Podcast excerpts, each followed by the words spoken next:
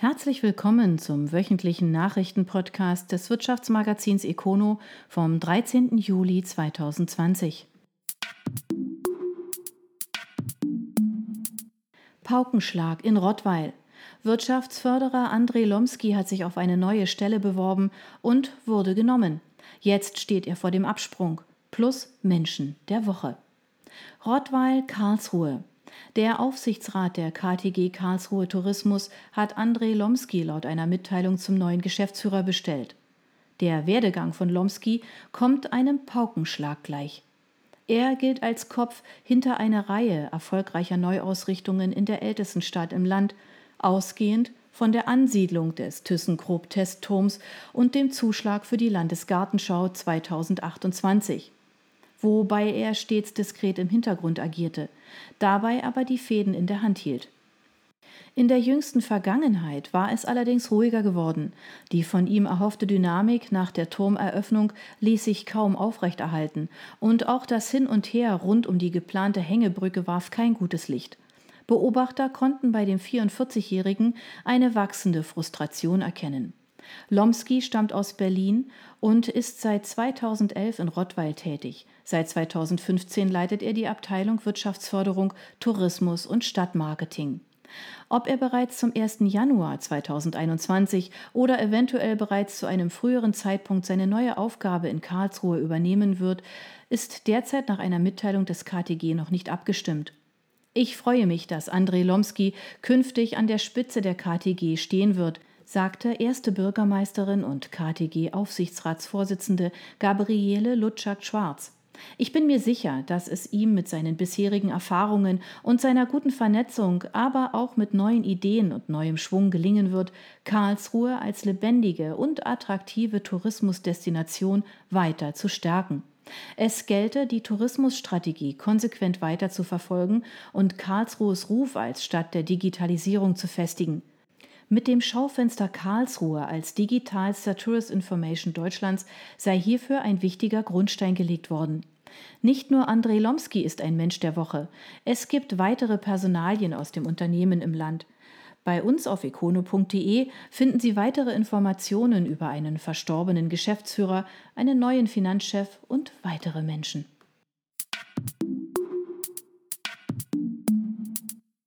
Die gute Flasche. Die Bad Dürheimer Mineralbrunnen ist bundesweit Vorreiter der Branche bei PET-Gebinden. Die sind zu 100 Prozent aus Recyclat, aus eigener Forschung und trotz höherer Kosten. Die Herangehensweise ist dabei bemerkenswert. Bad Dürheim. Viele Worte muss man über PET-Flaschen und Kunststoff generell nicht mehr verlieren. Die Bilder von vermüllten Stränden sind Legion. Die breite Meinung dazu ist eindeutig. Anstrengungen rund um Müllvermeidung und Recycling sind dagegen in der Öffentlichkeit kaum vertreten. Über die Gründe mag man spekulieren. Einer wird in drei Absätzen weiter unten thematisiert. Doch zunächst zur Bad Dürheimer Mineralbrunnen. Die haben nämlich in Sachen PET-Flaschen einfach mal gemacht. Die Ausgangslage. Bereits seit einigen Jahren füllt der Brunnenbetrieb Getränke in PET-Gebinde mit einem Recyclatanteil von 55 Prozent ab. Das PET-Cycle-Kreislaufsystem funktioniert. Problemlos, wie Geschäftsführer Ulrich Lössel auf Econo-Nachfrage betont. Bad Dürheimer gehört mit 140 Mitarbeitern, 100 Millionen Litern Abfüllmenge und rund 27 Millionen Euro Umsatz pro Jahr nicht nur zu den größten Betrieben im Land, sondern setzt immer wieder Maßstäbe sei es mit Biowasser, Etiketten aus Recyclingpapier beim kompletten Sortiment, Kooperationen in Sachen Bienenweiden oder auch als nach eigener Aussage erste vollumfängliche klimaneutrale Mineralwassermarke Baden-Württembergs. Die Herangehensweise. Angesichts dieses immer wieder formulierten Anspruchs gab Lössel ein neues Ziel in Sachen PET aus. 55% Recyclatanteil sind nicht genug. Schließlich sei allen in der Branche klar, dass ein hoher Recyclatanteil deutliche Vorteile in der Ökobilanz bringe. Allein es ging niemand voran. Hier kommt Tanja Clemens ins Spiel, damals Masterandin, heute Leiterin der Qualitätssicherung. Sie sollte im Rahmen einer Masterthesis aufbereiten, wie sich der erwünschte Sprung um 20 Prozent bewerkstelligen lasse.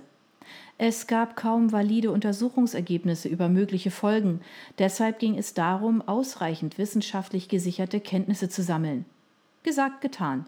Und schnell war klar, die 75%-Variante brachte kaum Abweichungen von den Erfahrungen mit der 55%-Flasche. Deshalb formulierte Chef Lössel schnell eine neue Losung. 100% soll das Ziel sein. Nicht irgendwann, mal schauen oder als Fernziel, sondern in einem Sprung. Also machte Clemens in Abstimmung mit den Preform-Herstellern neue Versuche, die ebenfalls erfolgreich verliefen. Damit war der Grundstein gelegt, dass wir als erster deutscher Mineralbrunnen den Weg mit der PET-Flasche aus 100% Recyclingmaterial gehen konnten. Da sich PET sehr gut und effizient recyceln lässt, ergibt sich dadurch eine echte Kreislaufwirtschaft.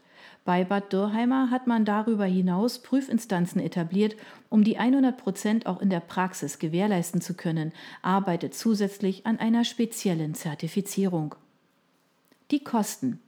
Jetzt kommt der Laie ins Spiel. Den Abfall, also die zurückgebrachten Flaschen zu recyceln, müsste sich eigentlich auch finanziell für den Brunnen lohnen. Tut es sich aber nicht. Laut Lössel hat Bad Dürheimer durch den Einsatz des Recyclats jährliche Mehrkosten im sechsstelligen Bereich. Oder anders ausgedrückt, eine Dürheimer Recyclingflasche ist um rund 50 Prozent teurer wie eine aus PET-Neumaterial. Lössel der Preis für das Neumaterial, einem hochwertigen und limitierten Rohstoff, ist im Grunde viel zu tief. Deshalb gäbe es auch immer noch Abfüller, die Flaschen ohne Recyclatanteil anbieten.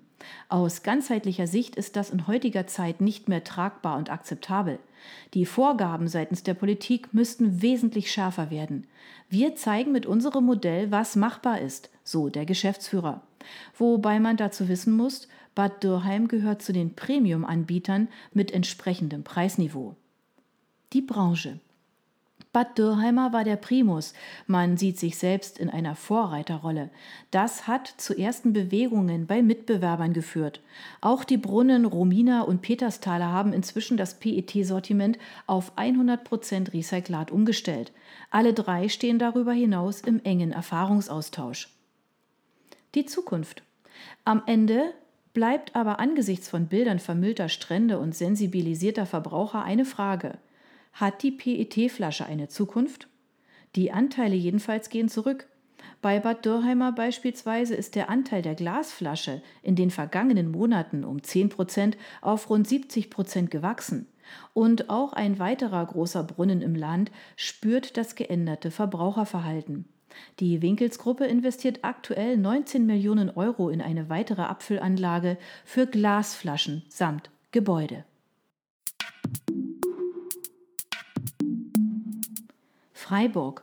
Sparkasse schließt jede dritte Filiale. 15 von 47 Standorten werden geschlossen, einige davon sind bereits stillgelegt. Freiburg. Die Sparkasse Freiburg nördlicher Breisgau reagiert auf das veränderte Kundenverhalten und dünnt ihr Filialnetz weiter aus. Wie die Bank nun angekündigt hat, werden 15 der 47 Niederlassungen geschlossen. Einige Filialen sind bereits dicht, drei Niederlassungen wurden wegen der Corona-Krise geschlossen und werden nun nicht wieder eröffnen. Bei einigen Standorten, etwa am Tuniberg, ist noch unklar, welche Standorte erhalten bleiben und welche geschlossen werden. Im Freiburger Umland sind Gemeinden wie Simonswald, Glottertal, Balingen, Eichstätten und Malterdingen betroffen. Für viele Orte ist es die einzige Bankniederlassung im Ort. Die Sparkasse erklärt, dass man wegen des veränderten Kundenverhaltens unter Kostendruck stehe. Klassische, einfache Bankgeschäfte wie Überweisungen werden über das Internet erledigt. Und wer Geld braucht, zieht es sich aus dem Automaten. Sogar in manchen Supermärkten kann man sich neben dem Einkauf auch Geld auszahlen lassen. Einen Bankschalter braucht man dafür nicht. Saba wird Geschichte. Endgültig. Das Areal des ehemaligen Phono-Unternehmens wird komplett umgekrempelt. Rund 100 Millionen Euro will eine eigens gegründete Gesellschaft in Wohnungen und einen Gewerbepark der Zukunft investieren. Villingen-Schwenningen. Die ersten Bagger künden von einem Großvorhaben am westlichen Stadtrand von Villingen-Schwenningen. Das ehemalige Saba-Areal sowie Teile des angrenzenden früheren Kasernenbereichs werden komplett umgestaltet. Insgesamt werden auf einer Fläche von 63.000 Quadratmetern bis zu 400 Wohneinheiten entstehen. Dazu kommen rund 20.000 Quadratmeter an neuen Büro- und Gewerbeflächen. Das soll ein Gewerbepark der Zukunft werden, wie es Projektleiter Karl Engesser, Niederlassungsleiter des Baukonzerns Ten Brinke Baden-Württemberg im Südkurier formuliert. Für das Projekt haben Ten Brinke und die Richtergruppe aus Mainz die Richter Ten Brinke Wohn- und Gewerbebau gegründet. In das Gesamtprojekt sollen in den kommenden Jahren rund 100 Millionen Euro investiert werden. Begonnen wurde jetzt mit einer ersten Erschließungsstraße. Möglichst noch in diesem Jahr soll der Bau von vier Baukörpern mit mehr als 100 Wohnungen starten. Deren Fertigstellung ist für Ende 2022 geplant. Parallel werden auf dem Saba-Areal fast alle noch bestehenden Gebäude abgerissen, um Platz für neue Büro- und Gewerbeflächen zu schaffen. Die Richtergruppe vermarktet die Altbauten sowie einen Neubau auf dem Areal bereits seit Jahren als Technologiepark VS. Über die Zukunft des Geländes war immer wieder spekuliert worden, zumal auch die IHK Schwarzwaldbar Heuberg die Fläche für die eigenen Expansionspläne im Fokus hatte. Die Akademie der Kammer befindet sich ebenfalls noch in den ehemaligen Saba-Gebäuden. Zudem haben sich eine Reihe innovativer Unternehmen angesiedelt. Das Saba-Areal hat in Villingen-Schwenningen einen besonderen Stellenwert. Die Geräte der ehemaligen Schwarzwälder Apparatebauanstalt, kurz Saba, haben noch immer unter Kennern Kultstatus. Zudem bescherte das Unternehmen der Stadt in den Hochzeiten nicht nur tausende Arbeitsplätze und gute Steuereinnahmen, verschiedene Kulturangebote wirken in Jazzclubs und Festivals bis heute nach. Die Saba-Inhaber um Hans-Georg Brunner-Schwer waren äußerst jazzaffin. Es gab mit MPS ein eigenes Plattenlabel und das dazugehörige Tonstudio galt als wegweisend und steht heute unter Denkmalschutz. In den 1960er und 1970er Jahren gaben sich die Größen der Branche die Klinke in die Hand. Das Unternehmen wurde 1835 als Metallwarenhersteller gegründet. Ab 1923 schwenkte man auf die Produktion von Bauteilen für Radiogeräte um, baute später Fernseher sowie weitere Geräte. Die Ingenieure der Saba waren dabei äußerst innovativ und setzten immer wieder Maßstäbe. Die drahtlose Funkfernbedienung wurde dort ebenso entwickelt wie das Bild im Bildsystem bei Fernsehern. Kein Wunder, dass nach der Schieflage des Unternehmens in den 1980er Jahren die Einzelteile bei unterschiedlichen Konzernen begehrt waren, was zu einer äußerst wechselvollen Fortführung führte. Übrigens, noch prangt der Saba-Schriftzug auf einem der Hauptgebäude. Nach Angaben von Projektleiter Engesser werden die Buchstaben vor dem Abriss aber demontiert und sollen der Stadtverwaltung übergeben werden.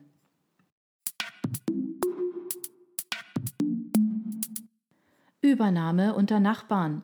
Die Fürstenberg THP erweitert mit dem Zukauf Kompetenzen und Fläche. Die wiederum ist in diesen Zeiten begehrt. Hüffingen.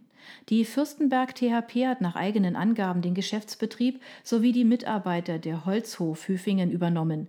Die beiden Unternehmen haben nicht nur eine Anfang des Jahrtausends endende gemeinsame Vergangenheit, sondern sind auch räumlich Nachbarn. Beide sind auf einem mehrere Hektar großen Areal am Rand der Stadt Hüfingen beheimatet. Zu den Details der Übernahme gab es wie üblich keine Angaben. Der bisherige Holzhof-Eigentümer und Geschäftsführer Bernhard Gulde arbeitet nun für THP. Nach Angaben von THP-Geschäftsführer Andreas Heidel bietet sich durch die Übernahme für beide Bereiche die Chance auf eine Weiterentwicklung. THP, die Abkürzung für technische Holzprodukte, produziert und vermarktet bislang unter anderem Schwellen und Masten aus Holz, was 2018 80 Prozent des Umsatzes ausmachte. Der Holzhof hingegen ist einer der größten Starkholzvermarktungsbetriebe der Region mit einer Einschnittmenge von mehr als 100.000 Festmetern pro Jahr. Beide Unternehmen verfügen über einen modernen Maschinenpark und zusammen 40 Mitarbeiter. Maschinen- und Geschäftsfelder sind aber für das Duo Heidel und Gulde nur ein Teil des wirtschaftlichen Potenzials. Durch die Übernahme verfügt THP nun über gut 6,5 Hektar Fläche, die bestens geeignet ist für die Lagerung von Holz und deshalb als Umschlagplatz für Dritte angeboten werden soll. Der Bedarf an Einrichtungen dieser Art ist groß. Die Forstämter suchen für die Zwischenlagerung und Verladung von Holz aus Windwürfen und aufgrund des befürchteten Käferbefalls im Sommer Lagerplätze mit entsprechender Infrastruktur. Das Areal des Unternehmens wird bereits seit 1920 als Holzlager und Sägewerkstandort genutzt. Damals wurden die fürstlich-fürstenbergischen Holzverarbeitungsbetriebe gegründet. Die Fürstenberg THP gehört, zusammen mit zwei Standorten in Tschechien, seitdem zum Fürstenhaus und hat 2018 auch offiziell den Firmensitz aus der Oberpfalz nach Hüfingen verlegt. Die Holzhof wurde 2002 an Bernhard Gulde verkauft. Auf dem Areal hat auch die Holzverpackung Hüfingen ihr Domizil, die 2017 durch das Fürstenhaus verkauft wurde und ein Jahr später aus der Insolvenz gerettet werden musste, was einige Fragen aufwarf.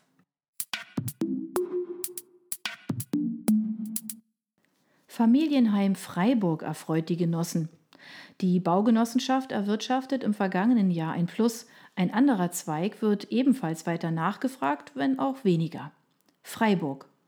Die Familienheim Freiburg Baugenossenschaft hat im vergangenen Jahr einen Jahresüberschuss in Höhe von 2,31 Millionen Euro erwirtschaftet. Das teilten die Vorstände Anja Ziolos und Alexander Erlacher im Anschluss an die Mitgliederversammlung mit. Die 8.662 Mitglieder profitieren über eine Dividende in Höhe von 4 Prozent von dem Erfolg. Die Bilanzsumme ging indes um rund 2,3 Millionen Euro auf 159,6 Millionen Euro zurück. Zwei Gründe nannten die Vorstände dafür. Einerseits wurde weniger neu gebaut, andererseits seien Darlehen konsequent zurückgeführt worden. Die Eigenkapitalquote stieg damit von 40,4 Prozent auf 42,4 Prozent wobei das Eigenkapital ohnehin anwuchs. Nach 65,6 Millionen Euro im Vorjahr lag es zum Stichtag Ende des Jahres 2019 bei 67,6 Millionen Euro. Auch wenn im vergangenen Jahr weniger neu gebaut wurde, für 2,4 Millionen Euro wurden Mietwohnungen fertiggestellt. So hat die Modernisierungstätigkeit nicht nachgelassen. 8,3 Millionen Euro flossen in die Ertüchtigung des Bestandes. Ein anderer Zweig der Genossenschaft steht ebenfalls weiterhin im Fokus. Die Zahl der Konten bei der Spareinrichtung wuchs um mehr als 40 auf 7.323, die Einlagen konkret um 338.700 Euro auf 40,39 Millionen Euro, wobei der Vorstand aufgrund der niedrigen Zinsen eine Verlangsamung der Nachfragedynamik verzeichnet. Die Familienheim Freiburg wurde 1930 gegründet, um durch gemeinnützigen Wohnungsbau die Wohnungsnot einzudämmen. Heute zählt die Genossenschaft nach eigenen Angaben rund 8700 Mitglieder und besitzt 2717 Wohnungen. Die eigene Spareinrichtung wurde vor 50 Jahren ins Leben gerufen.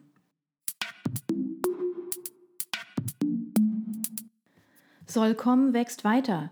Der Projektdienstleister hat das erste Quartal beim Umsatz mit einem Plus abgeschlossen. Chef Oliver Koch hält eine andere Kennzahl aber für wichtiger. Reutlingen. Der Projektdienstleister Solcom hat im ersten Quartal 2020 einen Umsatz in Höhe von 32,55 Millionen Euro erwirtschaftet, ein Plus von 3,7 Prozent gegenüber dem Vorjahr. Das teilte das Unternehmen jetzt mit. Geschäftsführer Oliver Koch lenkt den Blick indes auf eine andere Kennzahl.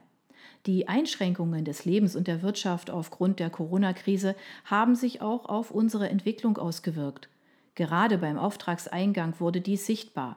Hier verbuchten die Reutlinger am Ende des Quartals ein Minus von 1,8 Prozent. Vor dem Hintergrund der Pandemie verzichtet Koch darauf, weitere Prognosen abzugeben. Wie sehr uns die gesamtwirtschaftlichen Verwerfungen langfristig beeinflussen, wird sich erst in den Folgequartalen zeigen.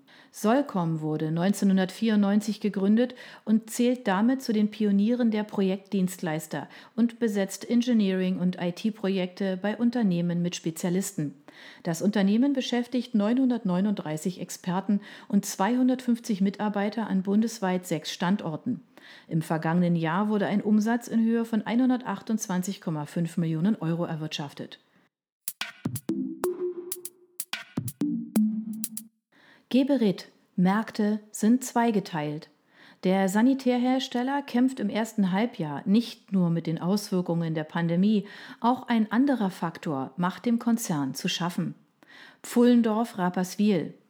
Der Sanitärprodukthersteller Geberit hat im ersten Halbjahr des laufenden Jahres einen Umsatzrückgang in Höhe von 9,8 Prozent auf 1,468 Milliarden Schweizer Franken verbucht. Das teilte der Konzern mit. Wobei nur gut die Hälfte davon auf die Auswirkungen der Pandemie zurückzuführen ist. Die andere hängt mit der Stärkung der Währung zusammen. Allein 87 Millionen Franken entfallen demnach auf Währungseffekte. Der Konzern hat seinen Sitz zwar nahe Zürich, die Werke und Kunden befinden sich aber außerhalb der Schweiz. So betreibt Geberit in Pfullendorf das größte Werk und Logistikzentrum mit 1500 Mitarbeitern. Doch, wie gesagt, ist auch Corona an den Halbjahreszahlen abzulesen, wobei sich die Märkte zweigeteilt zeigen. In mehreren Ländern wie Spanien, Italien, Frankreich und Großbritannien, wo Baustellen Wochen oder sogar monatelang geschlossen waren, liegt das Umsatzminus bei bis zu 34,1 Prozent. Andererseits gibt es in den weniger stark betroffenen Ländern wie Deutschland, Skandinavien oder Osteuropa Zuwächse von bis zu 2,9 Prozent.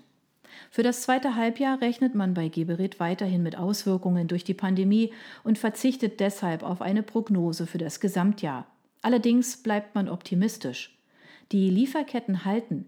Im Werk Pfullendorf beispielsweise gäbe es keine Kurzarbeit und zudem präsentiere man eine sehr solide Bilanz.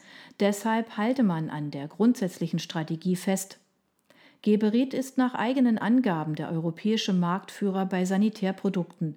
Mit 12.000 Mitarbeitern in 50 Ländern setzte der Konzern im vergangenen Jahr 3,1 Milliarden Schweizer Franken um.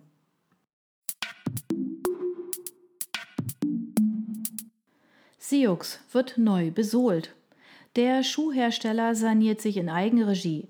Als Gründe nennt Geschäftsführer Levin Berner ein Massensterben sowie eine gescheiterte KfW-Finanzierung trotz Rekordkurs.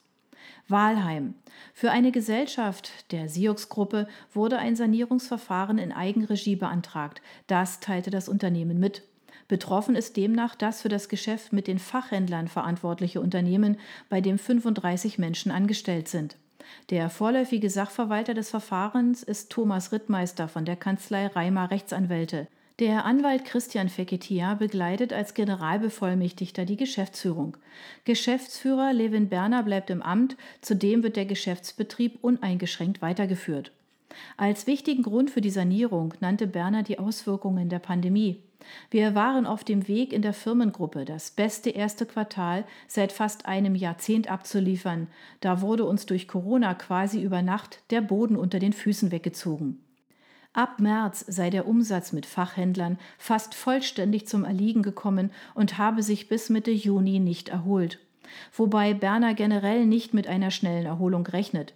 Wir erleben im Moment ein Massensterben unter unseren Handelspartnern und wir gehen von perspektivisch 30 Prozent weniger Umsatz mit Händlern aus. Das wirke sich auf die betroffene Gesellschaft voll aus. Vor diesem Hintergrund habe man laut Berner eine Finanzierung auf Basis der Corona-Hilfsprogramme durch die Kreditanstalt für Wiederaufbau KfW erreichen wollen. Diese sei aber aus formalen Gründen nicht zustande gekommen, wie Berner gegenüber dem Sender NTV sagte. Man habe nicht warten können, bis von Seiten der Politik diese Hürden nachgebessert würden. Wobei der Geschäftsführer von der Zukunftsfähigkeit des Unternehmens überzeugt ist. Das Interesse der Käufer an den Schuhen der Marke sei hoch, das Online-Geschäft, das über eine andere Tochter betrieben wird, wachse weiterhin stark. Entsprechend solle dieser Bereich ausgebaut werden. Berner, wir halten an der Strategie fest, die Digitalisierung voranzutreiben und uns noch stärker auf die Endkunden hin auszurichten. Man wolle aber Partner des Fachhandels bleiben. Die wichtigsten Lieferanten hätten bereits zugesagt, das Unternehmen weiter zu unterstützen. Siox wurde 1954 gegründet und gilt als Erfinder der Mokassins in Deutschland, hat aber auch spezielle Autofahrerschuhe entwickelt. Heute beschäftigt das Unternehmen nach einigen Wirrungen und wechselnden Zugehörigkeiten unter anderem zu Salamander und Egana Goldpfeil 75 Mitarbeiter. Pro Jahr werden rund 650.000 Paar Schuhe hergestellt, die in 25 Ländern verkauft werden. Der Hauptmarkt ist weiterhin Deutschland. Geschäftsführer Levin Berner hält seit 2010 Anteile an Siox, den Hauptanteil hält die Beteiligungsgesellschaft Square for Investments. Im Jahr 2018 wurden 24 Millionen Euro umgesetzt. Maid schluckt Schweizer ERP-Spezialisten. Rottweiler IT-Unternehmen wächst durch Zukauf. Rottweil. Die Rottweiler Maid-Gruppe übernimmt die Schweizer Abbas Kompetenzpartner. Sie wird voll integriert und firmiert zukünftig als Landesgesellschaft der Gruppe unter dem Namen Maid Swiss. Ein wichtiges Motiv für den Zusammenschluss sei die Leistungsfähigkeit in der Schweiz und auch für die deutschen, österreichischen und internationalen Installationen durch den gemeinsamen Kompetenzzuwachs zu stärken, heißt es in einer Erklärung des Unternehmens. Wir freuen uns, Teil der Maid-Familie zu werden, sagt Abbas Geschäftsführerin Sabine Riemer-Müller. Unsere Kunden und Partner werden durch das gebündelte Wissen profitieren. Vom Standort in St. Gallen aus begleitet die Abbas mit 24 Mitarbeitern rund 60 Schweizer Kunden bei der Implementierung von Abbas ERP. Der Maid-Konzern erlöste zuletzt mit seinen 370 Mitarbeitern einen Umsatz von 63 Millionen Euro.